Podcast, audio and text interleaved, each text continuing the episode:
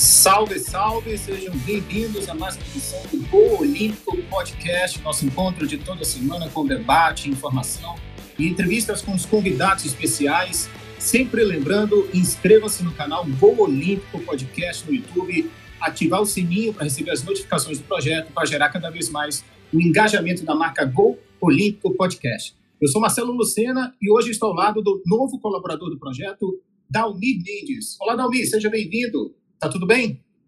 Tudo bem, obrigado, Marcelo. Boa noite, professor Deval. Gabriel. É, e hoje a gente recebe também a Derbal Lana, né? grande treinador de uma história infinita aqui no estado do Amazonas, no norte do país. Seja bem-vindo, então, Aderbal. Obrigado por aceitar o convite do Gol Olímpico. Tá tudo bem? Tudo bem, Marcelo. Um pouquinho de dificuldade por aqui, né? Mas tudo em paz satisfeito de estar aí participando com vocês e de Limeira aí qualquer pergunta, qualquer problema que acontece no nosso futebol, um futebol é, complicado, né? Mas estamos aí, vamos em frente. Mas, Lana, eu queria que tu contasse um pouco da tua trajetória, como é que foi o início da tua carreira e a tua ligação, especialmente com o Amazonas. Lá se vão quase 40 anos no norte do país, né? É, eu não tenho assim, é, é, eu não tinha, né, pretensão nenhuma de ser treinador de futebol. Eu morava na cidade de Itumbiara, em Goiás, onde eu parei de jogar futebol. Eu tinha ido para o Atlético Goianiense em 1970 e voltei para Itumbiara. Eu sou de Uberlândia, Minas Gerais, no Triângulo. Voltei para Itumbiara e, e ali eu me casei, é, ministrava aulas de educação física em alguns colégios. E trabalhando ali normalmente no dia a dia, fui convidado para ficar uma semana de trabalho no, no Itumbiara, que disputava o campeonato goiano, porque tinha saído o treinador e me convidaram para ficar um ou dois jogos lá. No momento eu, naquele momento eu relutei muito, mas depois fui e estou até hoje né? E a minha história no Amazonas, eu já tinha rodado bastante, treinei o Goiás no Campeonato Brasileiro de 82, o Misto de Cuiabá, com boas campanhas, 83. Nós jogamos aqui em Manaus contra o Nacional, na época, em 83. E após o jogo, eu fui convidado para assumir o Manaus. Eu estava com um contrato com o Misto de Cuiabá e o contrato terminando e não tinha acerto para renovação. Eu resolvi aceitar o convite do Nacional.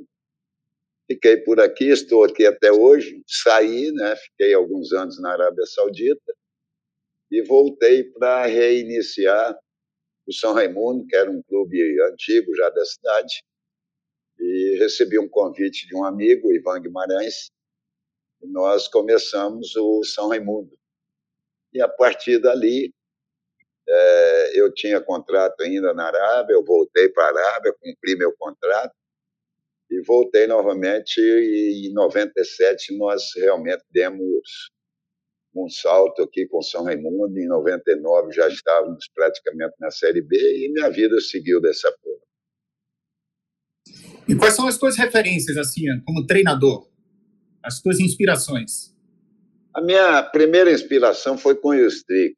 Eu até conto essa história, né? Porque tem muita gente, de, pela minha idade, que eu vivi dentro do futebol. O Strick, eu vi ele treinando uma equipe de, de Minas Gerais que se chamava. É, me fugiu o nome aqui agora. Mas ele era um treinador dessa equipe, era uma equipe ali perto de Belo Horizonte. E eu fui no campo com meu pai. Meu pai era um ex-jogador e ele sempre me levava ao estádio. E aquele homem, né, era um cara grande, forte. E ele ficou é, o siderúrgica chamava a equipe. Ele ficou assim no perto de mim no, no alambrado. E eu via ele gritando e tal. E o siderúrgica me parece que até foi campeão aquele ano. Era uma boa equipe. Depois ele foi para o Flamengo e eu fui o seguindo, né? E na sequência o João Saldanha. Eu acho que foi um dos maiores é, treinadores que deu assim um, um, novo, um novo salto no nosso futebol, porque ele falou algumas coisas, ele falava algumas coisas que o nosso futebol precisava ouvir. E hoje nós estamos voltando àquela época, né? Alguém precisa ouvir alguma coisa para que o nosso futebol melhore. E foi isso, cara. A minha vida foi essa. Fui seguindo esses dois, esses dois caras que morreram cedo, né? E eu dei prosseguimento na minha carreira aqui em Manaus, fiquei por aqui, tenho dois filhos aqui, criei uma família aqui e nunca mais quis sair. De 2006 para cá eu estabilizei aqui, recebi propostas, mas nunca mais quis sair daqui. Tá aí, portanto, Dalmi, a história do Lana, que é interessante, ele é a primeira vez aqui no Amazonas, lá em 85, e ele citou o João Saldanha, Dalmi. João Saldanha, que era para ser o técnico em 70, né? Depois foi comentarista, e toda uma história, né? Positivo. O Saldanha, mestre, né? assim como o professor Lana, um estudioso, sabedor do futebol. E eu só tenho é, né, enaltecer o professor. E, professor, uma pergunta direto para você. Pelo seguinte, agora você falou né, que o nosso futebol precisa ser melhorado. Eu gostaria de saber o que está acontecendo com os nossos treinadores.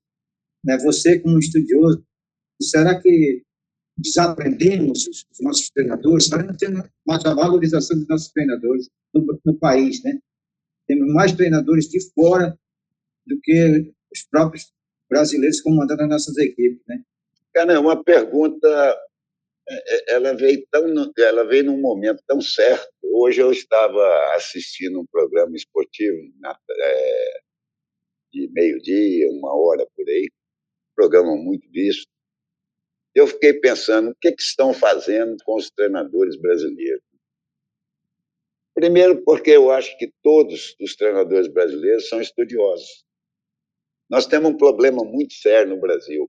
Eu trabalhava, quando o Jorge Jesus veio para o Brasil, eu trabalhava com um português, chama Paulo Morgado. Ele é treinador por aqui.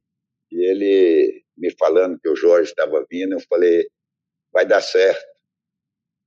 Ah, mas por que, que você acha que vai dar certo? Eu falei, porque o, o jogador brasileiro não respeita o treinador brasileiro. E ele vai vir, ele vai impor e os caras vão escutá-lo. E ele vai dar certo aqui. Aí as coisas foram acontecendo e eu fui fazendo essa análise. O, o, jogador brasileiro hoje é muito cheio de mimimi, cara. Você vai dar um treino, o cara está machucado, o cara está com problema. É vamos começar pelos jogos que nós assistimos aqui no Brasil e os jogos que nós assistimos da, da Liga Inglesa, da Liga Espanhola. Você não vê a marca entrar dentro de campo, cara. Aqui no Brasil, o goleiro faz uma defesa boa, fica no, deitado cinco, seis minutos dentro do gramado, segurando o jogo cheio de mimimi. Você entra num vestiário do futebol brasileiro, você não sabe se está na feira ou se você está no hospital. Uma mesa de fruta, uma mesa de remédio. E as coisas vão por aí, cara. Aí você não pode cobrar, porque a imprensa brasileira é outro problema sério que nós temos aqui. Eles pregam que os treinadores de fora estão ensinando os treinadores brasileiros a trabalhar dentro daquilo que eu ouvi hoje, que eu falei que essa pergunta sua veio no momento certo. Não, os treinadores de fora estão ensinando a imprensa brasileira a trabalhar. Porque quando você tirava um Gabigol, falar, não, vou poupar o Gabigol, a imprensa caía de pau. Os treinadores estrangeiros estão fazendo isso aqui no Brasil e a imprensa agora está batendo pau. Então, mudou muita coisa o treinador brasileiro, o treinador estrangeiro aqui. Apesar de terem descoberto o Brasil uma vez, pela segunda vez descobriram o nosso país, né? 1500, nós estamos em 2002, 500 e tantos anos depois, descobriram novamente o nosso país. E nós, como os índios antigos, né, que receberam eles em 1500, estamos recebendo eles agora de braços abertos. E os caras estão aí com a corda toda, mostrando que tem condição, mas eu acho que os treinadores brasileiros, não estou aqui defendendo ninguém, não, Mas eu acho que os treinadores brasileiros têm a mesma condição que os caras de fora. Todo mundo estuda futebol. Porque cabeça, cara, eu sempre falei, hoje eu até repeti isso no treinamento meu. Cabeça não foi para usar chapéu nem carregar piolho, não. Foi feito para pensar. E nós estamos pensando, cara, nós estamos estudando. Eu assisto 14, 15 jogos por dia, leio muito, estou sempre analisando e eu estou aqui no, no fim do mundo, vamos assim dizer, na Amazônia, uhum. mas trabalhando com muito carinho, com muita determinação. E eu sei que aqueles que estão num, num lugar mais, mais tranquilo, estão no Sudeste, também estudam bastante. Mas, infelizmente, o brasileiro tem aquela aquela dentro dele, ele não acredita nele. O brasileiro não acredita no brasileiro. Mas é a vida que segue, né, cara? E vamos em frente. Verdade. É uma, é uma aula de cultura, né, Domi? Impressionante também. Não só conhece dentro das quatro linhas, mas é uma aula de, de história. Aliás, Luana, o que, que tu acha assim? O que, que é necessário para ser um bom treinador, além do estudo?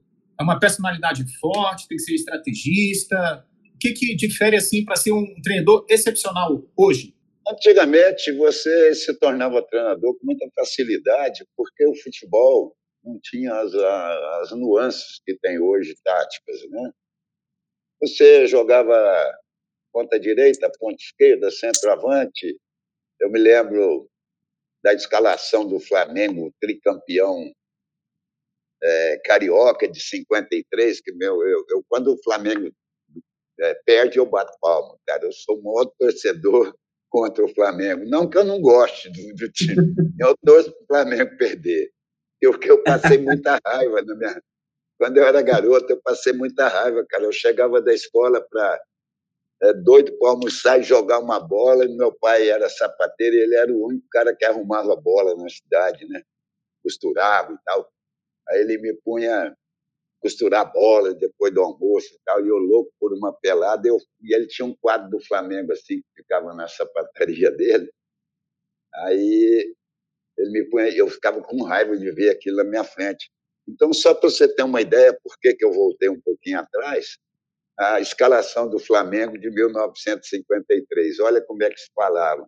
Garcia, que era o goleiro, Tomires e Pavão. Marinho, Dequim e. Joel, Rubens, Índio, Benito, Esquerdinha. Tá vendo como é que era? Cinco jogadores no ataque, cara. Então, futebol foi desenvolvendo e alguns viraram treinador ali no início, mas hoje não, cara. Hoje tem muito curso da CBF, eu também não sou muito a favor de muito curso, não, porque teoricamente o futebol ele é muito bom, ele é muito desenvolvido, mas ali dentro você tem que enxergar, tem que ter leitura de jogo, tem que saber mudar um esquema de jogo, um modelo de jogo dentro de campo, sem mudar às vezes um atleta ou dois, né? Você tem que ter determinadas saídas dentro do seu sistema tático. Isso inclui muito estudo, muita determinação. E não é estudo de livros, de ver só jogos, não. Estudo daquilo que você tem na mão, das características que você tem em mãos. Mas assim, os cursos da CBF, eles não estão dentro assim do padrão para excelência? Eu acredito que não é necessário então ter esse, essa passagem no banco escolar da CBF, tipo uma, uma faculdade? uma universidade? Para ter essa excelência? Diria, eu não diria que seria uma faculdade, mas eu diria que teria que ser um trabalho de campo bem extenso. Porque sentar num banco de, de, de escola, você vai aprender muita teoria. A didática de ensino, você vai aprender a abraçar o jogador, beijar o jogador, falar que ele é bom, falar que ele tem que se recuperar. Você vai fazer o lado emocional do jogador estar tá junto com você, para correr por você, que os caras pregam isso. O jogador corre para o treinador, não. O jogador, o jogador corre para aquele escudo que ele carrega no peito. Né? Então, eu acho que curso vale muito para isso. Mas eu acho que a extensão do curso teria que ser no dia a dia, a comissão da CBF levar os alunos num campo, ver um jogo, num estádio, ver um jogo, igual estou vendo aqui agora, esporte Chapecoense, o esporte até está ganhando de 1 a 0. Então, é, eu acho que tem que ser esse trabalho de campo. o trabalho que eu não vejo, né? Os caras vão para a Granja Comari, é, comem bem, levanta de manhã com aquele friozinho, todo mundo encapado, entra dentro do campo, tá, beleza. Aí vem um, um, diploma de curso A e tal, o cara sai aí falando que é treinador. Né, é, não, eu lembro muito do Renato Gaúcho. Desculpe, cara, vocês me desculpem aí, me desculpem os treinadores, porque eu já tô, eu já era para ter parado, né? Mas eu sempre fui um cara que falei que sinto, cara, e eu estou falando a verdade. Isso é importante, a personalidade marcante no futebol, a que fez o sucesso aí ao longo da carreira, sem dúvida nenhuma. Essa, essa colocação, Dalmi, me lembra muito o Renato Portaluppi, gaúcho, que também não é muito sim, chegado aos cursos da CBF, não, né? Concordo. Falar nisso até, ah, eu vou formular uma outra pergunta aqui para o professor. É, professor, você era mais dado ao diálogo ou, uma, ou vinha uma certa, não diria imposição, um certo, né, uma situação que o jogador teria que ter mais é, é, um, um, fechamento com você. Como é que era o seu relacionamento com seus jogadores, em, em qualquer equipe que você passou, professor? Olha, eu, eu tive bons e maus relacionamentos, né? Porque, veja bem, cara, nem Jesus Cristo, né, agradou. Verdade morreu lá crucificado. Né? É evidente que tem jogadores que se acham artistas, tem treinadores que se acham é, o supra-sumo de conhecimento. Isso é natural na vida da gente no dia a dia. Mas eu sempre fui um cara assim um pouco duro, sabe? Um cara que buscou sempre a realidade. Não sou muito de dar volta em volta do toco, não. Eu vou muito para cima. Eu acho que 90%, vou lá em cima, hein? 90% das contusões que acontecem no futebol são fictícias. O cara tem um aniversário no domingo, na quarta-feira ele machuca um, tem um estiramento. Como a dor é subjetiva. É o famoso Miguel. Posso cartão, posso terceiro cartão. Eu vou, é, eu vou usar outros termos, né? Como a dor é subjetiva, não tem médico nenhum no mundo que vai dizer que o cara não está com dor. Né? Aí o cara não joga, vem um problema, vem outro. E isso tem complicado bastante o futebol brasileiro. Né? Você vê um Flamengo hoje, cara, o cara contratou 170 zagueiros, não tem nenhum para jogar, cara. Todo mundo machucado. Pô, que mundo é esse que nós estamos vivendo, cara? É muita coincidência machucar cinco, seis zagueiros de uma vez só. Pode ser que aconteça, né? Mas eu, dentro do futebol, não acredito, não. É, Luna, e como é que tu vê a questão empresarial, assim, a gestão dos clubes? Claro, aqui do Amazonas brasileiro de uma forma geral. Tu acha que os clubes agora, no Brasil, está tendo uma virada de chave, assim, no comando, na cartolagem, os cartolas brasileiros? Não, não acredito, não. Eu acho que os clubes brasileiros tá virando. O futebol brasileiro está virando feira. Todo mundo chega aqui, compra um time. E outra coisa que tem que se olhar muito, cara, no nosso futebol, são esses sites de aposta. Tem muita gente aí assumindo clube. Vem lá de São Paulo, vem do Rio de Janeiro, assume um clube aqui no Norte, lá no Nordeste, e que eu vou fazer isso, vou, vou fazer aquilo, mas aí você vai ver o que, que acontece no dia a dia. Clubes aí que eram clubes tradicionais estão se acabando, estão sendo entregues, entendeu? Agora, como um Botafogo desse é, foi comprado, o cara chegou, injetou lá 500 milhões, vem cá, 500, né, por aí, não sei se eu estou enganado, mas eu pergunto para você, qual é o fundamento de um cara empregar um dinheiro desse num clube aonde o jogador brasileiro nós temos uma uma, uma jurisprudência ou leis, como queiram. Né? O jogador ganha 100 mil contos por mês, 200 mil reais por mês, ainda recebe fundo de garantia, 10 terceiro. Entendeu? É umas coisas que você não entende, porque os clubes estão quebrados, cara. Você vai para um estádio, dá uma renda aí de 100 mil reais, 54 mil é de despesa. Essas novas arenas agora que surgiram, Aqui no, aqui no Amazonas estão quase que abandonadas, né? Estão passando uma tinta nas arquibancadas, você vai nos gramados, gramado tudo acabado. Né? Mas a arquibancada tem uma tinta aqui, outra tinta ali. Então o negócio está meio complicado. Tem diretores não sérios. É eu trabalhei, eu estou dentro de um projeto que não sei se você é, pesquisou ou sabe dele, porque eu já era para ter parado, né? Pela minha idade, mas eu estou é, é, é, com a saúde em dia, né? Estou dando conta ainda de pensar, não estou repetindo palavras, não estou esquecendo das coisas. Estou é, estudando futebol todo dia porque eu gosto muito, analiso muito. Eu trabalho no Princesa há dois anos. E eu comecei um trabalho lá de pegar, de buscar jogadores ali daquela região. Como vocês sabem, aqueles que nos estão, nos assistindo não sabem, Manacapuru é uma cidade, tem 80 mil habitantes, nas margens do rio é, Amazonas, né? E nós temos várias comunidades aqui, não chama cidade, né? chama comunidades, aquelas pequenas cidades ali no interior. E eu comecei a pesquisar jogador dali. E em 2021 nós fomos, nós chegamos à semifinal do Campeonato Amazonense. Esse ano nós chegamos no vice-campeonato, disputamos com Manaus, mas a discrepância era muito grande a nível financeiro, a nível de investimento. Ficamos com o vice-campeonato. Mas um trabalho assim bem feito, com cuidado. E eu conheci um diretor que é um ser super sério, que faz futebol com seriedade e a coisa cresceu.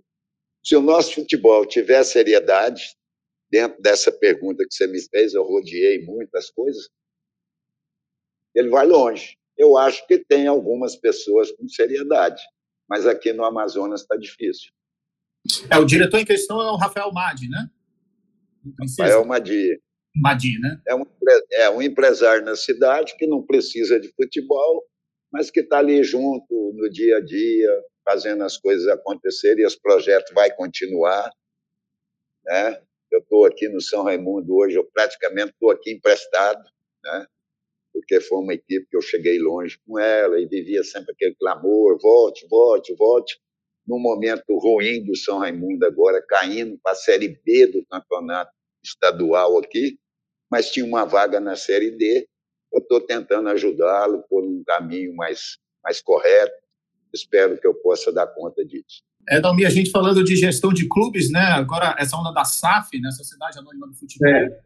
Tu é a favor, Dalmi, disso? Para salvar, entre aspas, uma salvação dos clubes, né? Tá o Botafogo, tá quem mais? Tá o Cruzeiro, Não. né? Com fenômeno, o Vasco, aí, possivelmente. Como disse o professor ainda há pouco, eu entendo que não é um bom negócio. Porque se alguém investe uma, uma, um dinheiro, um bom dinheiro, ele espera o retorno disso corrigido. Então, mais na frente, né, vai ter clubes quebrando, como o professor botou, quebrados e, e virando uma América da vida. Por exemplo, a América Carioca, o, o Vasco corre um risco mais na frente disso também. Né? Aí sobre, sobreviverá, talvez, um, os 5, 6, 10 clubes grandes mesmo vai ficar que nem as ligas europeias, né? O resto é, é brigando para não, pra não é se acabar. Né? Então, eu penso assim, não estou dizendo que é o correto, mas penso que nem um professor. Eu penso que essas SAF são investimentos que depois o cara vai buscar seu dinheiro corrigido. Senão, ele. A, a, a, toda, toda o que pertence, pertence ao clube, um cruzeiro da vida, uma toca da raposa deve ter fazer parte do, né, hoje em dia, do que foi comprado pelo, pela SAF do Ronaldo. Né? Então, mais na frente não terá mais direito a nada. E até, até os jogadores comprados por essa tal SAF não serão do clube, serão deles e pronto. Então, quebraremos com certeza, como disse o Tadeu Paulano. Na frente, corremos o risco de quebrarmos o nosso futebol. Entendo assim. É, eu queria também entrar num assunto aqui na, na seara do, da base, como é que é a visão do professor Lana quanto à base ah, claro, no futebol amazonense, mas a base, por exemplo, da seleção brasileira, dos clubes brasileiros, o gerenciamento da base, as categorias de base. É, o que, que, é mais importante, Lana? A formação do cidadão ou o título na base? Cara, eu acho que é mais importante em todo sentido, na base, é, no amador, no profissional, o cidadão. Porque quando você tem um cidadão na sua frente, a cabeça dele funciona, a inteligência é aflorada, você tem como conversar com esse cidadão, com esse atleta, ele entende melhor as coisas, entende melhor o, a situação tática da equipe, o problema que a equipe vive no momento. Eu acho que a formação do cidadão ela é mais importante porque o atleta vem depois do cidadão. Agora, nós temos um problema sério sobre base. Não sei se você, você vai chegar, mas eu vou só me adiantar aqui. Claro. Você tem um presidente de federação no Amazonas que tem 32 anos que ele é presidente. Você vai no Acre, o cara tem 35 anos. Você vai na, em Roraima, o cara está há 42 anos. Você vai em Belém, agora que está fazendo uma mudança lá. Aí aqui no Amazonas, não vou falar dos outros estados mais. Você tem um, um, um trabalho de base aqui, vai começar agora, vai durar três meses. Aí você trabalha esses garotos. Terminou o campeonato, você vai ter um hiato de um ano. Só o ano que vem que vai ter outro campeonato de três meses. Então, há de se pensar sobre isso. Né? Mas nós temos federações aí que funcionam só para falar que está funcionando, porque viver com a CBF hoje é uma condição nababesca. Né? 70 pau por mês o presidente da federação recebe. É, essa... recebe isso, né, Lana? Está na hora da, da eleição, eles terem o voto garantido. Né? Era 50 mil, né? Aí, como ia ter a nova eleição agora, já passaram, antes da eleição, passaram para 70 mil. Gostaria, cara, eu gostaria de ser presidente de uma federação. Setentinha por mês, cara. Oh, quem não gostaria, né, Dalmir? Faz mal a ninguém, professor. Verdade. Tá dando briga aí, né? Vocês estão seguindo aí? Sim, hoje eu, hoje eu acompanhei a notícia. Marcam, eles marcam a eleição para, não sei, que dia vem um juiz, bate o martelo, dá uma liminar. Dia 27 aí, de maio está marcada, né? É, agora, mas a, qualquer hora aparece um juiz aí, dá uma liminar para um aí, desmarca de novo. Tá igual lá em Belém. Em Belém até agora não desenrolaram o problema lá. Ana, como é que é? Eu queria que tu falasse um pouco da tua ligação com o Tufão, né? O Tufão da Colina, porque começou ali nos anos 90. Na minha adolescência, eu lembro bem, final dos anos 90, na campanha ali do final dos anos 90. E campeão. E, e campeão da Copa Norte. Jogou Sim. contra o Fluminense, né, naquela época? Não, aquele lá foi o acesso. O problema do Tufão foi o seguinte: eu vim para cá, como eu te falei no início aí, em 96, mas eu ainda tinha um contrato com, na Arábia Saudita com a Al Raid, e eu é, fiz aqui um campeonato, nós ficamos em terceiro lugar na, naquele ano, de 96. Eu voltei para a Arábia Saudita, cumpri o resto do meu contrato, e em 97 eu voltei. Aí a gente já tinha mais ou menos uma espinha dorsal do ano anterior. Eu comecei novamente em 97, fomos campeão, 98 bicampeão, 99 tricampeão. Dois, e 99 já fomos campeão do Norte. Aí veio, naquele ano de 99, é, é, a Série C, né? A gente disputando a Série C, ficamos entre os quatro finalistas para subir para a Série B, só subiriam dois. E na, nos quatro que ficaram, ficaram o Serra do Espírito Santo, o Náutico, o Fluminense e o time lá de Santa Catarina.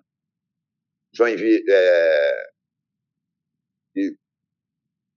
time de, de, de, de Santa Catarina. Brusque, time que até caiu. É, Figueirense.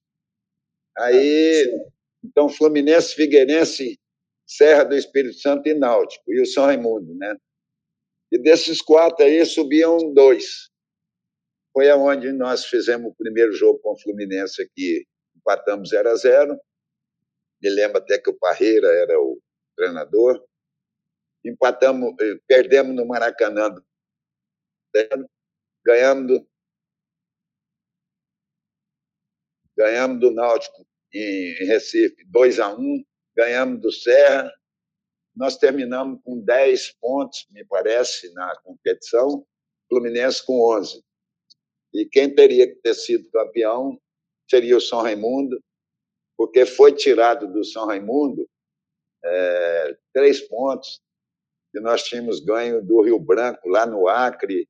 Foi um problema que teve de um cartão amarelo que foi dado para um jogador do São Raimundo e foi anotado na súmula o número de outro.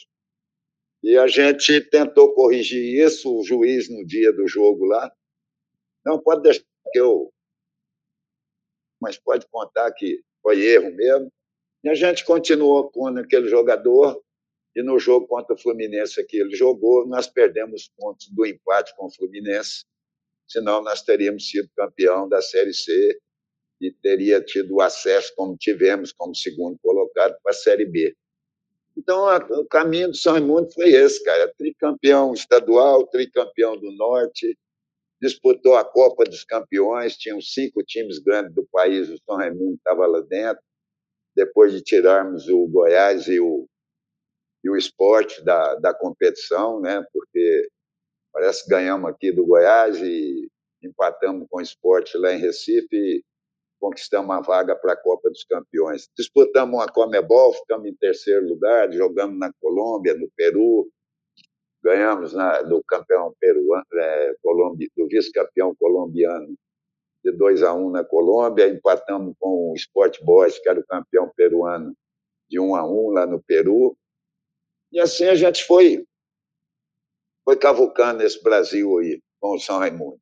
Mas chegou a um ponto e a equipe, a equipe cresceu tanto que a necessidade de, de projetos, né, de, de muita coisa, de estrutura, estrutural, vamos assim dizer, e as pessoas só pensavam no dinheiro que estava entrando e esqueceram isso para trás. Eu sou Raimundo hoje, a Série B do campeonato, ah, mais ou menos. Pois é, né, Dalmi? Tanta história, né? Eu, eu confesso que me chegou a pensar naquela época num possível acesso à Série A, né? O Tufão na, realmente jogou muito naquele, naqueles tempos. E nesse campeonato, Dalmi, foi o Fluminense subiu da C para A, não foi? Foi, passaram o, o Fluminense da, da Série C para a ah, Série A. É. que veio a João Avelange, né? A Aquela nova do Miranda, né, na época. Isso, isso. Aquelas viradas de mesa, né? Tradicionais é, da sua Naquela época teria que acompanhar o Fluminense, que ele foi, o, foi os dois finalistas da Série C, né? Mas o São Raimundo é aquilo que eu falo para ti, cara. Nosso futebol não tem representatividade nenhuma. Você sai daqui, você vai jogar em São Paulo, os caras ficam perguntando se você levou flecha, se você levou é, arco, entendeu? Você não tem uma federação junto com você para te defender perante a arbitragem. Nós, nós fomos muito judiados por arbitragem. Foi fácil, não. E, Lano, existia da sua parte um projeto para dar prosseguimento com São Raimundo, o que, que faltou? Faltou financeiro, apoio financeiro? O que, que faltou para você, você já pensar desistir do seu projeto, não tocando São Raimundo, naquele, período? Era um projeto lindo, cara. Era um projeto, era eu e um cara chamado Ivan Guimarães. Mas aí é que eu digo para você, quando você começa a crescer e quando eu cheguei no São Raimundo, São Raimundo tinha 21 torcedores que foram no estádio no primeiro jogo do São Raimundo, São Raimundo e Clipper, parece 1 a 0 do São Raimundo. Quando eu saí do São Raimundo, São Raimundo tinha 40, 50 mil pessoas no estádio. Quando nós começamos a crescer, era só eu e o Ivan, a gente tinha uma dificuldade tremenda. Eu estava numa situação muito boa, estava vindo da Arábia, ganhei dólar para caramba. Aí fiquei por aqui, e a gente passava muito, muito problema, né? Mas o time ia, foi crescendo, crescendo. Mas quando chegou aquele momento que a bilheteria começou a dar dinheiro, cara, aparece muita gente boa para dar palpite. para fazer parte da diretoria, aparece conselho, porque eu nunca tinha visto falar em conselho do São Raimundo, apareceu o presidente do conselho, presidente não sei o quê. Infelizmente, o Ivan tinha feito um contrato de 10 anos, mas foi um contrato verbal, não tinha nada assinado. Os caras foram espremendo o Ivan, eu segurando as pontas, aí começaram a me espremer demais também, eu sou o cara do estupim muito curto. E acabou que a gente é, foi para vias de fato lá com, com o presidente do conselho e tive que sair, né? Mas é um time que tem torcida, é a maior torcida do Amazonas. Se um dia o São Raimundo voltar a ter um. É a maior Pelo... torcida do Amazonas? Olha, é, pode, pode é. gerar polêmica, hein, Lana? Há controvérsias aí. Há, dizem que há controvérsias. Por quê? Né? Tem eu... o Nacional, dizem os Rio Negrinhos. É, Nacional. Nacional, o torcedor do Nacional tem 80 anos, 90 anos, já acabou na minha idade. A torcida do São Raimundo é uma torcida jovem, cara. E o Manaus está crescendo aí também, é aquela situação, né, cara? A hora que voltar para a Série D, acaba também a torcida. Entendeu? Agora, o São Raimundo, não. O São Raimundo realmente conquistou uma torcida. Isso aí eu falo para você de coração aberto, não é porque eu estou lá, não. Não sou torcedor do São Raimundo. Se eu te falar para você para que time que eu torço, você não vai acreditar. Eu torço para o Fast. Eu, eu simpatizo com o Fast. Moro aqui Entendi. perto, onde é a sede do Fast, eu moro, sou vizinho aqui, e eu convivo com com esse pessoal aqui há 30 e poucos anos. Então, aprendi a gostar do faixa, tá lá. É, às vezes a gente frequentava, agora acabou também, porque o faixa vendeu a sede aqui, né? Mas foi um time que eu simpatizei aqui. Gosto muito de São Raimundo, gosto do Nacional, ficando longe de mim. Então, tá tudo bem, tudo em paz.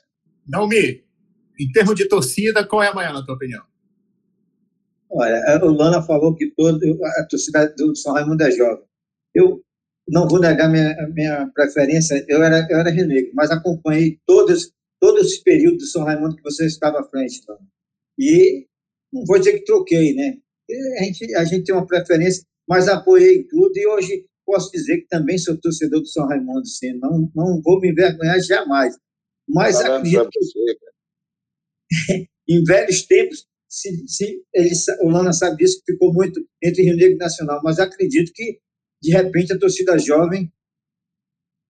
Hoje é a torcida do Nacional, como disse o Lana, tudo é, é 70, 80, 90, então o Rio Negro também está por aí, e a torcida jovem está por aí mesmo, é São Raimundo, vai ser Manaus, né? ou, ou qualquer outro time que tenha um, um, um crescimento e que chegue a representar bem a nossa cidade, ele abrangerá todas as torcidas, né, inclusive. Tranquilo, tranquilo. concordo com você, cara. É, a torcida, o São Raimundo entrava em campo, tinha 200, 200 crianças ali junto, querendo entrar no campo. E hoje eles têm aí 30 anos, 25, entendeu? É uma torcida jovem que está afastada. Você vai ver se o São Raimundo chegar a algum lugar aí. Você vai ver a explosão. Você é um dos, um dos das pessoas que conseguiu dar essa grandeza para o São Raimundo, né? Cara, eu, eu vou ser sincero para você. Eu, desde que eu cheguei no Amazonas, quem ganhou alguma coisa aqui foi só eu. Verdade. Eu não, eu não fico gritando isso aí. Não. As grandes vitórias que o Nacional Concordo plenamente. Teve, as grandes vitórias que o Nacional teve, eu estava no banco, contra Palmeiras, contra não sei quem, contra Atlético Mineiro, contra Inter de Porto Alegre. Naquela época, eram times grandes disputando o Campeonato Brasileiro. Com o São Raimundo, eu ganhei desses times quase tudo, levei o São Raimundo lá em cima, entendeu? Eu fui o primeiro campeão com o Manaus. Manaus estava derrubado, estava para cair em 2017. Era o, tinha oito equipes disputando, ele era o sétimo. Eu assumi faltando oito partidas. O Manaus não podia perder mais, porque senão não classificava, classificamos, fomos campeão em cima do NASA, entendeu? E eu sempre tive ali, cara, buscando resultados. Eu não me vanglorio disso, não. Eu acho que isso foi um trabalho, eu fui pago para fazer isso.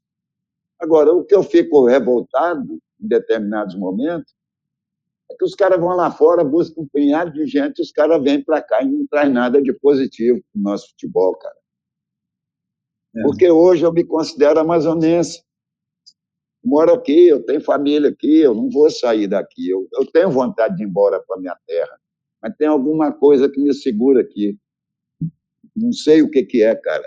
Quando eu me preparo para ir embora, às vezes eu tenho até a passagem, eu vou embora, acontece alguma coisa e que eu tenho que boa, que eu tenho que ficar aqui. Então vamos Você é querido. Você é, é bem quisto pelo povo amazonense. Cara, eu, eu gosto muito daqui, sabe por quê? É, um virou cara... uma bandeira do Estado, né? A importância, né? Eu sou um cara que eu gosto muito da, da natureza, da biodiversidade, de um igarapé bonito, de um rio bonito. Eu curto muito isso, cara. Eu não tenho muito tempo.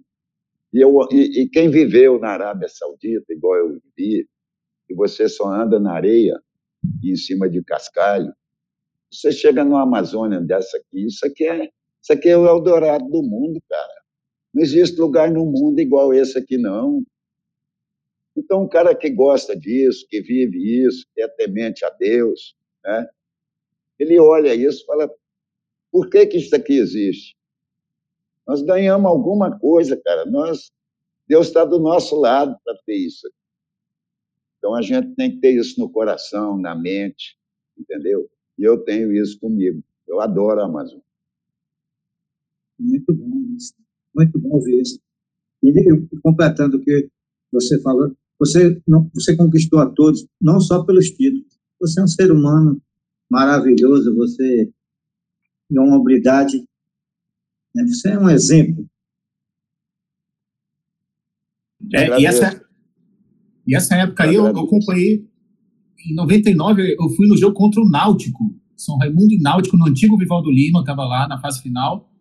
E eu lembro também de um jogo marcante para mim, foi Copa do Brasil 2002 ou 2003, o jogo do século, São Raimundo e São Paulo do Kaká. São Paulo Futebol Clube. Eu fui também no, no, no jogo, acho que foi 2 a 0 aqui em Manaus, e lá no Morumbi foi 6, não foi isso? 6 a 0 6 a 0 mas o São Raimundo jogou muito aqui, o São Paulo que vinha naquele ano também muito forte, com Kaká, Rogério Ceni. Aliás, eu fui no treino aqui do São Paulo no, no dia anterior, que era a mania das cacacetes, uma gritaria sem fim, e o estádio também estava lotado. Foi, foi dado, a propaganda foi o jogo do século, né? Isso. E outra coisa, cara, eu, eu, eu vi naquele jogo do São Paulo, eu vi uma aula de futebol de um time do norte do país, chama São Raimundo. Foi aula, cara. Foi 2 a 0 e era para ser mais. Agora, lá no Morumbi, os caras sacanearam a gente, desculpa aí a expressão, puseram a gente num vestiário com um cadeado na porta, não deixaram a gente subir para aquecer, aquecer no gramado. E foi uma pressão muito grande. Na saída da bola, esse Gacibo aí, que hoje fazia parte desse par aí, era o árbitro, houve um empurrão do Luiz Fabiano no Ademir em cima do Iuna, fizeram um gol irregular, ali desmontou a nossa equipe. Mas o São Paulo teve uma aula de futebol aqui. São Raimundo, eu digo para você, cara, não era porque eu sou o treinador, não. O São Raimundo dava aula de futebol. O São Raimundo era um time que jogava. Você pode pegar os vídeos antigos do São Raimundo. O São Raimundo, com quatro, cinco toques, ele estava na área do adversário era um time altamente doutrinado dentro de um sistema, dentro de um modelo de jogo. Mas eu fico feliz, cara, de estar aqui com vocês, conversando sobre isso. Viver o passado não é muito bom, não. Mas de vez em quando faz uma massagem no seu ego. Né? Mas esse aspecto de, entre aspas, sacanearam a gente lá no Morumbi, tu acha que tem muito a ver com ser um time do norte do Brasil ou não? É, tranquilo, é o que eu falo para você, cara. Você pergunta o Manaus como é que é a viagem dele. Ele sai de casa, só ele, um diretor e o treinador e o jogador. Você não tem uma federação te acompanhando, mostrando o que realmente é o futebol, entendeu? Assim, para chegar dentro de um é, é, dentro de um estádio e chegar para na arbitragem falar, olha, eu sou o presidente da Federação Amazonense, é, te dá uma força, cara. Não tem, cara. É, é brincadeira, não. A gente sofre muito, e o Manaus deve estar sofrendo. Eu estou aqui, cara, brigando aqui, que eu estou pondo meu celular aqui para carregar aqui, que eu já estou... Hoje eu... Aí, beleza. Hoje eu já tive um trabalho lá nos Amit, né? E a gente usa muito, porque o pessoal fica muito atrás. Tem um jogo importante aí no domingo, né? Contra o Amazonas. A imprensa fica muito em cima, a gente chega à noite, está meio desprotegido. Mas estamos lá, já está dando tudo certo aqui, está beleza. É, Dalmi, e o que ficou marcado também nessa época de São Raimundo, eu achava muito bonito o uniforme, né? Ainda muito bonito, mas a, a, o patrocínio da, da loja HM, né? Ficou marcado realmente aquela época clássica do patrocínio da HM. Você dá um tempinho aí para mim, só para me te mostrar um negócio? É claro, de claro. Essa época também ficou eu me iludi da Ui nessa época que eu achava que poderia ter o acesso finalmente o clube amazonense na Série A.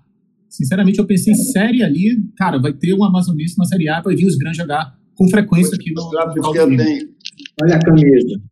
Eu vou te mostrar porque eu tenho, eu tenho orgulho disso aqui, eu acho que todo amazonense tem.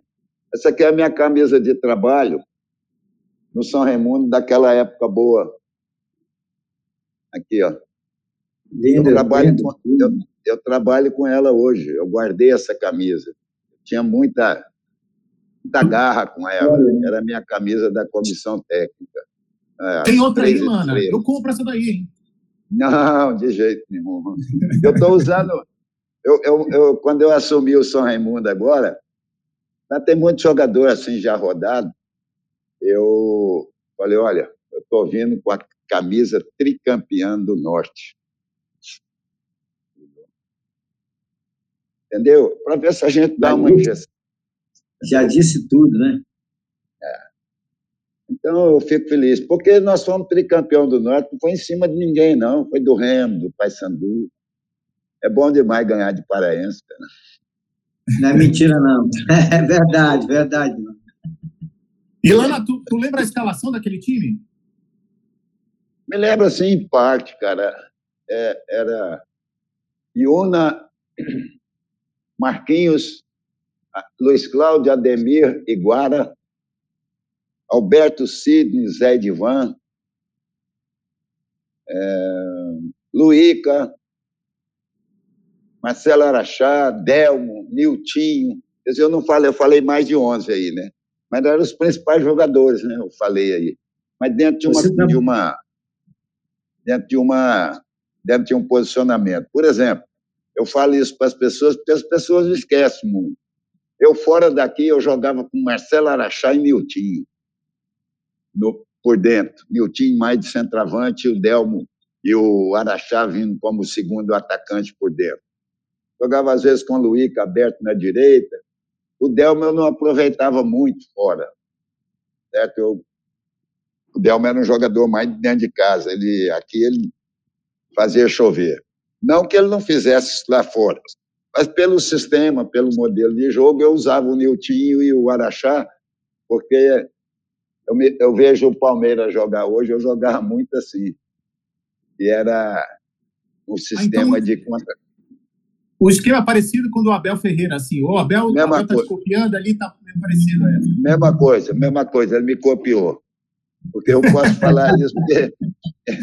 Abel Ferreira campeão. É, Assistiu é, teus vídeos, né, Débora? Eu jogava muito assim, igual ele joga com o Rony, né?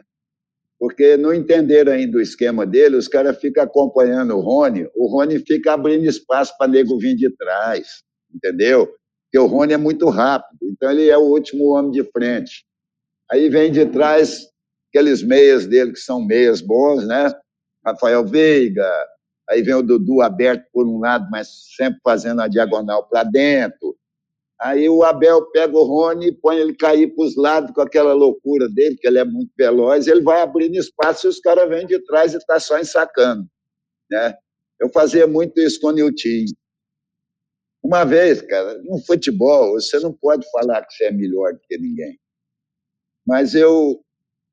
O Tite saiu do Corinthians, foi para a Europa fazer fazer um curso lá com não sei com quem lá. Aí ele chegou aqui no Brasil, eu acho também que é um excelente treinador, e montou um sistema 4-1-4-1 e numa entrevista dele, não, eu estou trazendo esse sistema, que é uma modernidade e tal. Isso eu usava 20 anos atrás, cara, 4-1, 4-1. Entendeu? Dentro disso aí que eu estou te falando. O Abel usa diferente um pouco, ele usa com 4-2-3-1, né? Mas é praticamente um 4-1-4-1, porque você libera um volante, um segundo volante, para acompanhar mais por dentro. Aí, cara, eu ficava olhando aquilo, eu tinha um volante aqui que chamava Isaac, e até hoje eu não vi no futebol brasileiro jogar o que aquele rapaz jogava. Ele era, ele foi da escolinha do Botafogo, foi sub-20 no Botafogo. Eu vi esse rapaz jogar lá em Goiás, e quando eu vim para Manaus, o São Raimundo começou a se fortalecer, eu trouxe ele para cá. Esse cara não precisava de segundo volante com ele. Você podia pôr dois meias e falar, Isaac, toma conta aí da frente da zaga e das costas do seu meio-campo, do nosso meio-campo. O cara que jogava, sabia trabalhar a bola. Agora, para você montar isso, tem que ter atletas que são condicionados mentalmente, que são inteligentes, né? Como eu volto a dizer, que a cabeça dele não é para carregar piolho nem chapéu. E o futebol é muito fácil de lidar tendo inteligência dentro do campo, cara, você faz chover. Mas, Lana, assim, só antes de passar para o Dalmi, tu acha que, claro, o Abel tem todo o mérito, né? Brilhante trabalho no Palmeiras, mas tu acha que a imprensa aumenta muito devido ao estrangeirismo, ele ser estrangeiro? Ou tu acha que os técnicos brasileiros realmente ficam muito atrás? Ou, ou se equiparam o trabalho do Abel? O trabalho que ele faz, um brasileiro conseguiria fazer, assim, de forma igual? Faria, cara. É o que eu falei para você no início da entrevista. O jogador brasileiro, ele não respeita o treinador brasileiro. Ele é muito mimimi. Agora, quando vem um de fora, vê o Jorge Jesus aí, quase batia. O primeiro jogo do Jorge Jesus, ele quase bateu no Luiz Arão. Tava, foi um jogo amistoso, não sei se você se lembra, ele ficou na, na margem do campo gritando com Arão. Tava. Os caras foi baixando o rabinho entre as pernas e vamos jogar. Aí começou a vir os resultados, porque tem umas coisas, cara, no futebol, que a gente tem que olhar para trás para você ver por que, que as coisas acontecem. Eu fico vendo muito programa de esporte, aí estou vendo um treinador aqui que eu sou fã dele, Fernando Diniz. Então, você fica olhando futebol, você olha para trás, o Flamengo, com Jorge Jesus, que é um cara idolatrado hoje, eu nunca vi um time ter tanta sorte como aquele primeiro título que deu arrancada no trabalho do Jorge Jesus, que foi aquele contra o time argentino lá, estava 1 a 0 para os caras, os caras perdendo um gol atrás do outro, o Flamengo virou o jogo no finalzinho 2 a 1 Ali começou a arrancada. Não que o Flamengo se jogou bem, foi o melhor time do que o, o time do, do Galhardo. Não foi, cara. A gente viu mas o Flamengo ganhou, foi campeão na, da América, o trabalho dele foi fluindo, o torcedor agarrou com ele, a força do pensamento positivo vai dando certo, os fluidos positivos vai dando certo. Futebol tem isso, cara. Fluidos positivos, é, aquele pensar que vai dar certo e as coisas, está todo mundo do lado, abraçado, vai dar certo, dá certo. Agora, eu acho que os treinadores, tem muito treinador brasileiro aí esse Fernando Diniz, para mim, ele é um dos grandes treinadores brasileiros e os caras ficam batendo no cara. O cara só treina time que não tem condição, é Fluminense, foi para o Santos, não tem condição, não vai ter trabalho. Agora, você pega o Flamengo na época do Jorge Jesus, você tinha o melhor time da América do Sul, cara. Você tinha é, Gabigol, que também começou a crescer naquele momento. Flamengo, depois que perdeu um jogador, perdeu toda a estabilidade. Chama Gerson. Acabou o meio-campo do Flamengo. Então, vai ser difícil arrumar. E Deus queira que não arrume, cara. Eu, eu fico feliz quando o Flamengo. Faça isso, né? Então, eu lembro sempre do Renato Gaúcho que falava que com 200 milhões era fácil, mas no Flamengo não conseguiu fazer o que Jesus fez, não, né? O Renato deu azar justamente por isso, porque ele é jogador de futebol ainda, ele não é treinador. Ah, o Renato vive. Mas ele, vive... É, ele, tem o título de Libertadores, hein, com o Grêmio também. É, tranquilo, eu concordo com você. Eu não digo que ele é ruim, mau treinador. Eu digo que, da forma que ele vive, o jogador tira onda, né, cara? Ah, o cara tá lá na praia jogando futebol, tomando um negocinho dele, e tem treino. Ou, não, hoje tem treino, não, vamos pro futebol. Isso aí não funciona no futebol, não, cara. Futebol você é ou não é. E ele veio com muita moral do, do, do, do Remo, do Grêmio, né? apesar que o Grêmio já estava. Se ele fica lá, ele ia cair com o Grêmio. Ele que pôs o troço é. nos, nos trilhos né? para acontecer o que aconteceu. Chegou no Flamengo, é o Renato Gaúcho e tal, tinha dado aquelas entrevistas, que é o jogador, cara, o jogador guarda, guarda mágoa. Aí o cara fala isso, aí o cara chega para ser treinador do cara, o cara olhando ele assim por trás, as costas. Futebol, cara, vocês que vivem é, fora do futebol, vocês não vivem o bastidor, a cara é um ambiente complicado. Complicado. A trairagem que você não sabe o tamanho. Não, não, uma, é, uma pequena. É, eu queria saber a sua opinião. Eu, eu acredito que um treinador que me, sempre me chamou muita atenção, pegou até num Botafogo, ele pegou um time eu consegui ver dinâmica de jogo. Um Cuca, né? campeão pelo Atlético Mineiro também. Eu acredito, eu acredito que o Cuca é seria um grande treinador. O problema é que ele às vezes o projeto dele parece ser de um ano, dois, e aí ele não dá sequência, ele descansa talvez por causa da família, mesmo como ele relata. O que, que você tem a dizer sobre o Cuca? Você é um treinador também experiente. Eu acho que essa saída, essa, eu acho que essa saída do Atlético foi uma coisa maquinada. Eu acho que ele é o próximo treinador da seleção. Ele saiu do Atlético porque o Tite vai sair mesmo, já falou. E a saída do Cuca do Atlético, eu acho que foi uma coisa para ele estudar, analisar mais o futebol, fazer alguns algumas avaliações, mas eu acho que é o próximo treinador da seleção brasileira, porque eles falam em Abel, o Abel não vai assumir, o Abel eu acho que ainda não tem cacife para assumir a seleção, é um cara muito novo ainda dentro do futebol como treinador, apesar que na vida não existe idade para se conseguir as coisas, mas você trabalhar com jogadores com Neymar da vida não precisa de um hum. cara mais mais rodado, né? Eu acredito Sim. que o Cuca deve ser o próximo treinador nosso. Essa saída dele do Atlético, é, ela foi assim. A gente não entende muito bem, né? Mas eu estou vendo aí os caras falar em Guardiola, não está vindo nunca para cá. O que pode ficar aqui, o que pode pegar aqui, que ele chora para vir para cá hoje, é o Jorge Jesus, porque na Europa ele é um treinador comum, né? não é um treinador de ponta e vai ficar por ali mesmo, é na Turquia, na Grécia, não sai mais do que esses dois países, três países ali. E o que pode vir para o Brasil, por força da torcida flamenguista, é o Jorge de Jesus. Mas eu acho que o Cuca será o próximo treinador da seleção. Uma boa tá. pedida, né? Penso que uma boa pedida. Eu, eu penso assim, uma boa, eu, entendo, assim, eu entendo que é uma boa pedida. Eu sempre gostei da, do trabalho do Cuca, assim como você, Verbal, eu via você, você só de repente não, não teve a, a sorte de estar em certos lugares para pegar grandes equipes, mas você é um cara que trabalha taticamente perfeito. Eu gosto de ver o futebol tecnicamente é bonito, mas também tem que ter tática, né? E você Isso. armava grandes equipes, como eu penso que o Cuca também arma grandes equipes. Porque, cara, a melhor coisa que tem no mundo é você jogar contra treinador de nome e contra time grande. Contra time grande, você sabe aonde estão tá os pontos fortes, você vai lá e mata. Aqui, matou ali, matou ali, eu sei que para o jogo.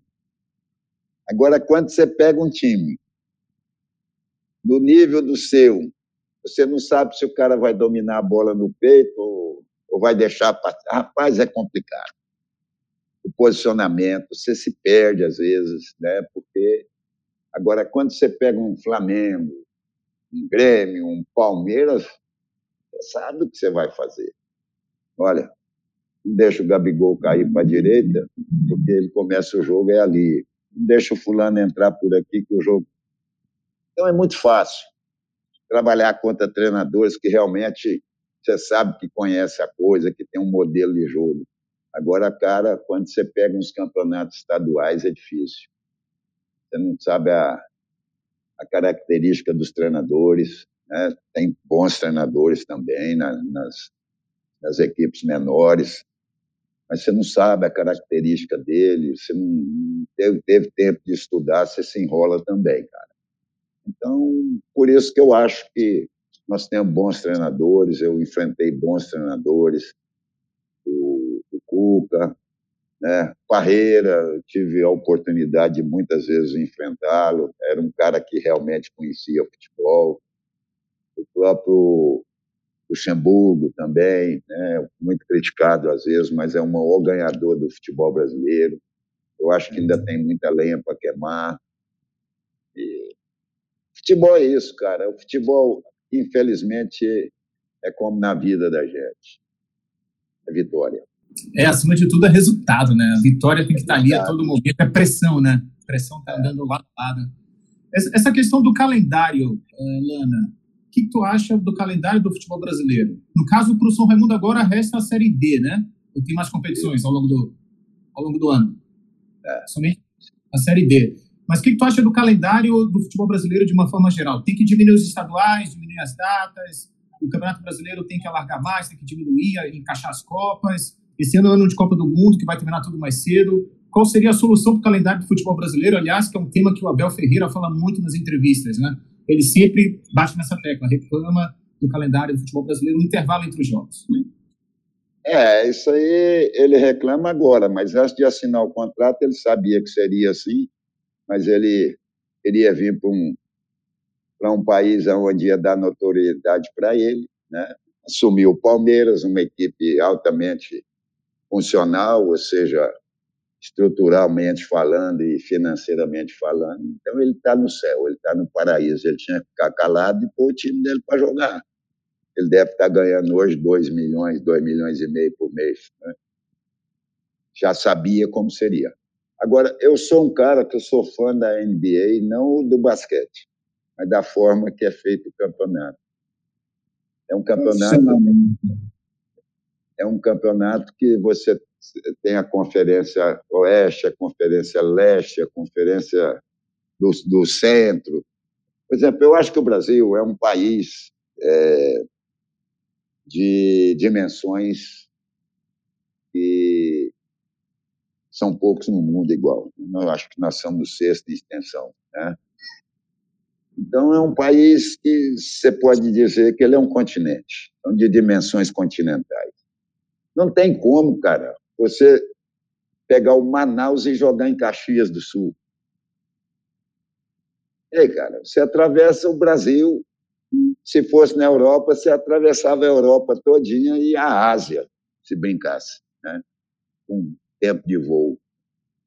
Eu acho que nós tínhamos que ter conferências do Sul, Centro-Oeste, do Leste, do Norte, do Nordeste, e dali sair dois, três campeões e se fazer o Campeonato Brasileiro.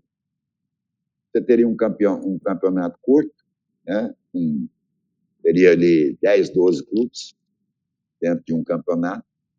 Seria um campeonato muito mais rentável as conferências, ela daria mais dinheiro, porque iam brigar os times ali da, da região, ia é, trazer de novo aquela vontade de ver Remo e, e São Raimundo, Remo e Nacional.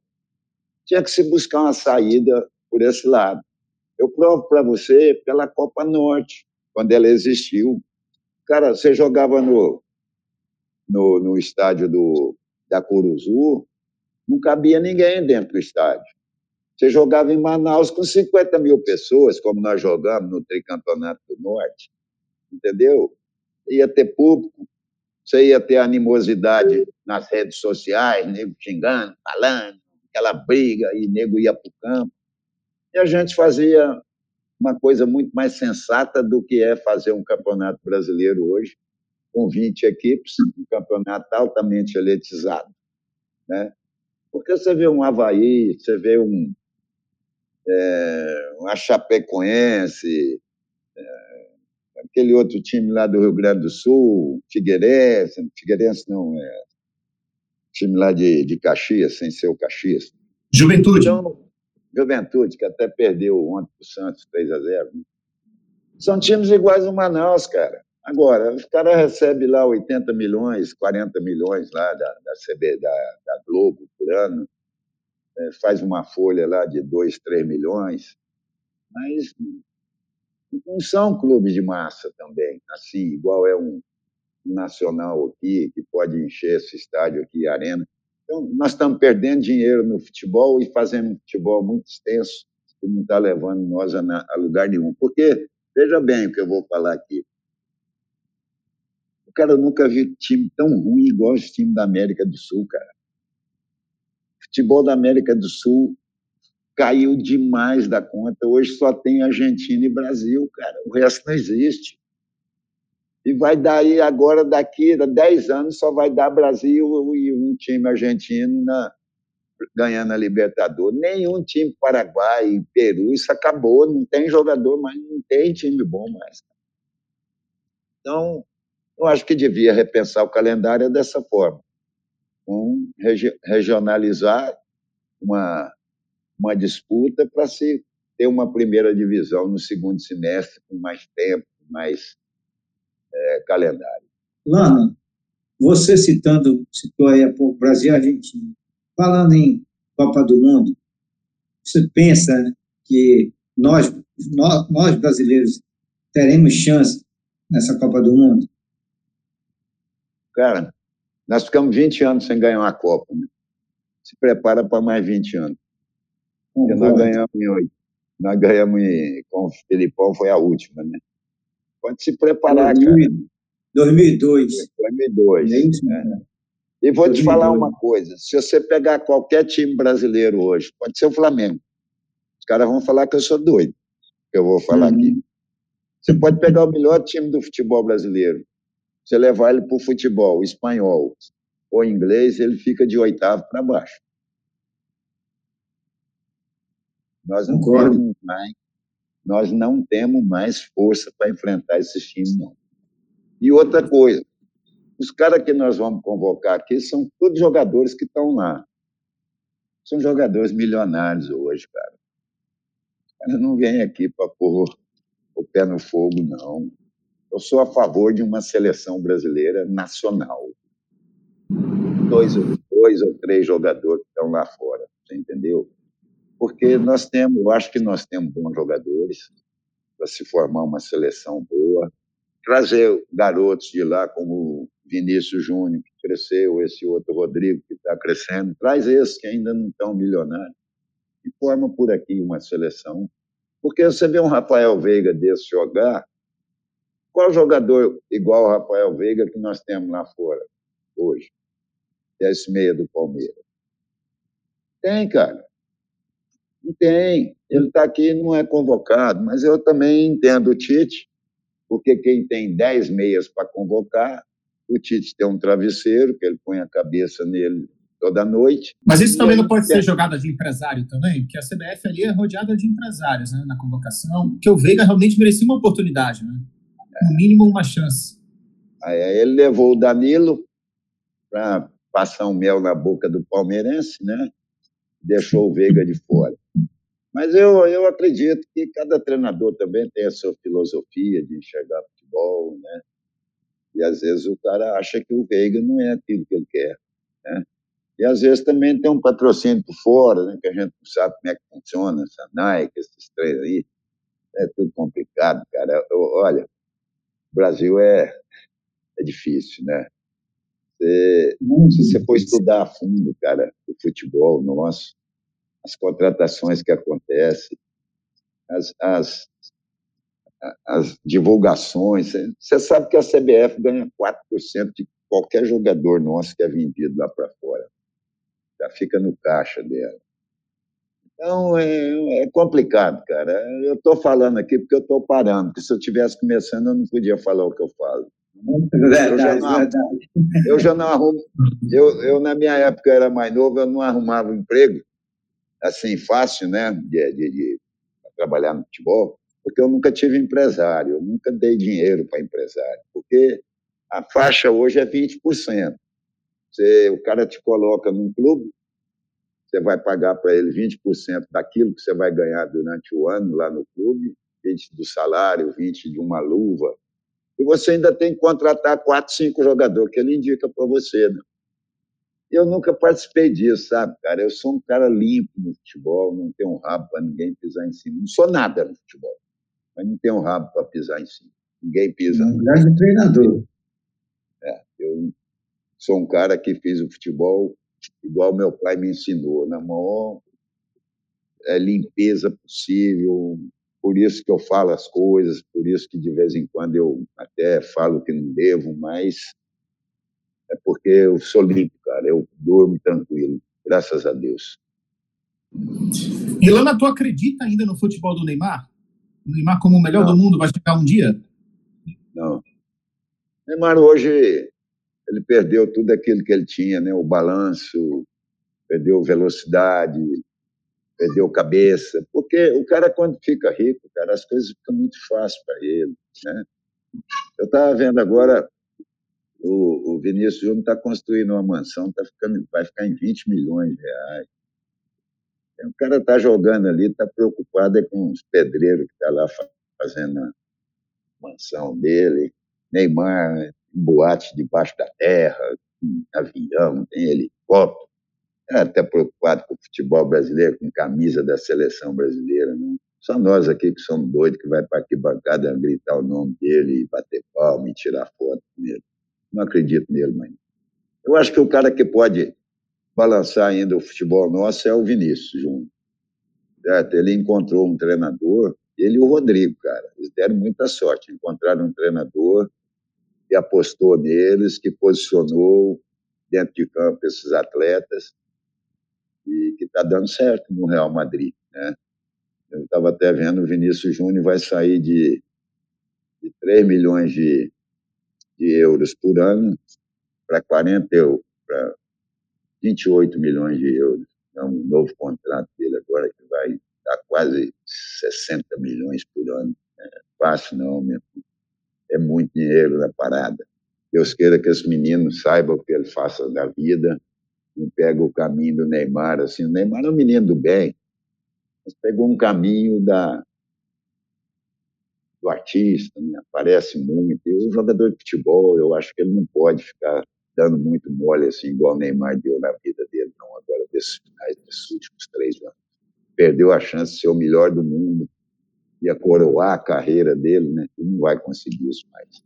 É, como você falou, né, É como você falou, né, Lana? Ele já está milionário, bilionário, se duvidar, né? Então Isso. ele não vai, não tem mais interesse na seleção.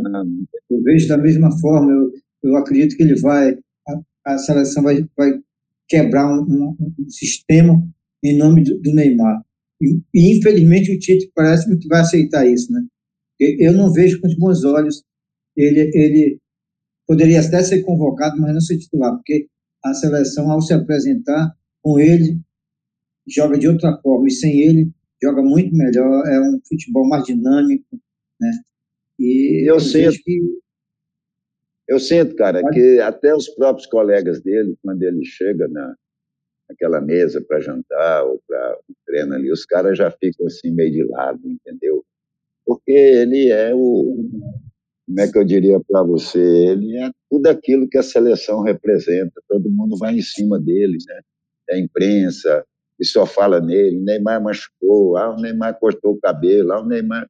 Os outros jogadores ficam em segundo plano, o ambiente não fica bom. Eu vivo isso, cara, eu sei como é que é quando você tem um ídolo dentro de... Agora, eu convivi com ídolos, né? eu convivi com Dario, com Edu, tricampeões do mundo. Pô, os caras os cara eram a maior simplicidade do mundo, aquele Edu, cara cara simples aqui no Nacional, a gente treinava ali do lado do Nacional, não sei se vocês sabem, lá tem um campinho hoje lá, né? Foi até na minha época eu que batalhei para gramar aqui lá. Nós treinávamos do lado ali, era terra, meu irmão. Era terra, não era gramado. Nós disputávamos o Campeonato Brasileiro ali, treinava Edu, Dario, cara tricampeão do mundo. E aí vai pôr hoje um jogador na terra para treinar, para tu ver que ele vai. Né? Ou num campo. Eu, eu, eu, fico olhando assim os caras falar de campo ruim, né? Ontem eles estavam reclamando do Serra Dourada, Fluminense reclamando do, do, gramado do Serra Dourada. Realmente não é como era. Né? Eu sou de lá, eu sei que aquilo lá foi um dos primeiros gramados perfeitos do Brasil. Hoje não está, porque o Atlético tem um estádio, o Goiás tem estádio o Vila tem estádio. São os três times da capital que disputam a nível de Brasil. E o Serra Dourada ficou meio abandonado. Ontem o Vila Nova jogou lá, os caras reclamando do estádio. Eu fico olhando assim os gramados que o Garrincha jogava, que o Pelé jogava, que o Zico jogava, né? Você lembra desses gramados? Você lembra do gramado da Colina, cara? Aquela grama batatais, toda irregular. Os caras hoje reclamam de um tapete. Não tinha um mimimi, né? É um mimimi. Por quê? Porque a bola mesmo não está sendo jogada. Você jogava com chuteira que era de trava de pregada, né? Os, os, os falava peão naquela época, que era os cravos, né? Era de prego, pregada. Aquilo entrava por, pela palmilha da sua chuteira, te machucava a sola do pé todinho. As bolas, cara, pesava quando chovia, pesava quase 5 quilos cada um. As bolas hoje são impermeáveis. A chuteira hoje não pesa 100 gramas, um par de chuteira. Facilidade do uniforme dos caras, nem suor fica no, no uniforme, escorre tudo. Estão tudo preparado. O jogador tem hoje o que não se sonhava antigamente, entendeu? E, infelizmente, nós, eu me lembro que a gente tinha duas bolas para dar um treino. Hoje, cada jogador tem uma bola e não sabe chutar. Já viu bater falta aqui no Brasil? Quanto tempo eu tenho? Eu estou com saudade de ver um gol de falta. Cara. É verdade, a gente puxar pela memória, realmente hoje tu pega poucos batedores de falta. Né? É. Antigamente tinha vários. É. Né? A gente até perdia conta. Mas hoje não pode a tá treinar. Tá na... Hoje não pode treinar a falta. O fisiologista não, não deixa. Não, não, não viu ainda a reportagem sobre isso, não? Terminou não, o treino. Não. Terminou o treino, o cara tem que ir lá passar com o fisiologista e tal. O cara não pode treinar depois, bater falta, não, que ele pode ter uma contusão. O fisioterapeuta e o fisiologista hoje são as pessoas que escalam um time de futebol. É, antigamente o jogador ficava até no ITC, né? Colocava a barra ali, né, no, é, é. no poste, né, no ângulo, aí ficava batendo a falta é. Para aperfeiçoar, né? A gente está é chegando aqui à reta final do podcast. Dalmir, as considerações finais aí com o mestre Aderbal Lana. Que história, né? Uma aula aqui né, de cultura, futebol, grandes histórias. Lana está eternizado no futebol amazonense, um ser humano de uma índole não se pode não tem nada que falar desse cidadão, é um ser humano do mundo, inclusive.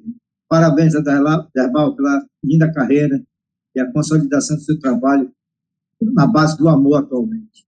Parabéns, meu amigo. Oh, te agradeço.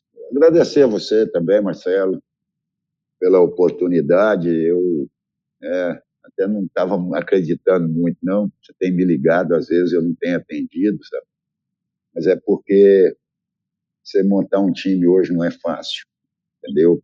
Eu, quando eu cheguei, os jogadores estavam todos contratados, a maioria não tinha trabalhado comigo, a minha forma de trabalhar é diferente, eu cobro muito, eu quero muita intensidade nos treinamentos, e tem jogador que não é acostumado com isso. Né? Mas eu quero te agradecer a oportunidade, me põe à disposição a hora que você quiser, nós voltamos a conversar. Foi um prazer muito grande, cara estar junto com vocês aí. Espero que no futuro próximo a gente possa estar tendo notícias melhores do nosso futebol, tanto amazonense como o brasileiro. Se Deus quiser, com certeza teremos. Então, agradecendo mais uma vez ao mestre de Baulana, são dez títulos amazonenses, é isso? Na carreira? Amazonense, amazonense eu acho que é nove e três, três Copa Norte e um acesso para a Série B. Isso na, na 16... minha carreira eu tenho na minha ah, carreira, ah. eu tenho 22, 21 títulos. Isso, Dalbi, são 16 finais de estadual, são nove títulos aí. Um aproveitamento realmente espetacular. É, é um, é um homem do futebol amazonense, realmente. quase 40 anos aqui no Manaus, no Amazonas, e mostrando aqui, veio realmente com muito trabalho só, estratégia, personalidade, competência, tudo que tem aí para admirar o trabalho do mestre Ader Maulana. Muito obrigado mais uma vez por atender o pedido do Gol Olímpico Podcast. Muito obrigado ao nosso novo colaborador, Dalmi Mendes. Até a próxima, Dalmi. Muito obrigado. Eu aqui agradeço, Marcelo. Fico no aguardo de novas entrevistas. Muito obrigado. Boa noite. Teremos, teremos em breve. Daqui a pouco o celular vai tocar aí para comparecer aqui ao time Gol Olímpico Podcast. Então é isso, meus caros. Nos vemos na próxima semana com um novo episódio no YouTube. Inscreva-se no canal, tá certo? Inscreva-se no canal lá no YouTube, Gol Olímpico Podcast, para gerar cada vez mais o engajamento da marca nas redes sociais. Muito obrigado a todos. Até lá. Tchau. Cuidem-se.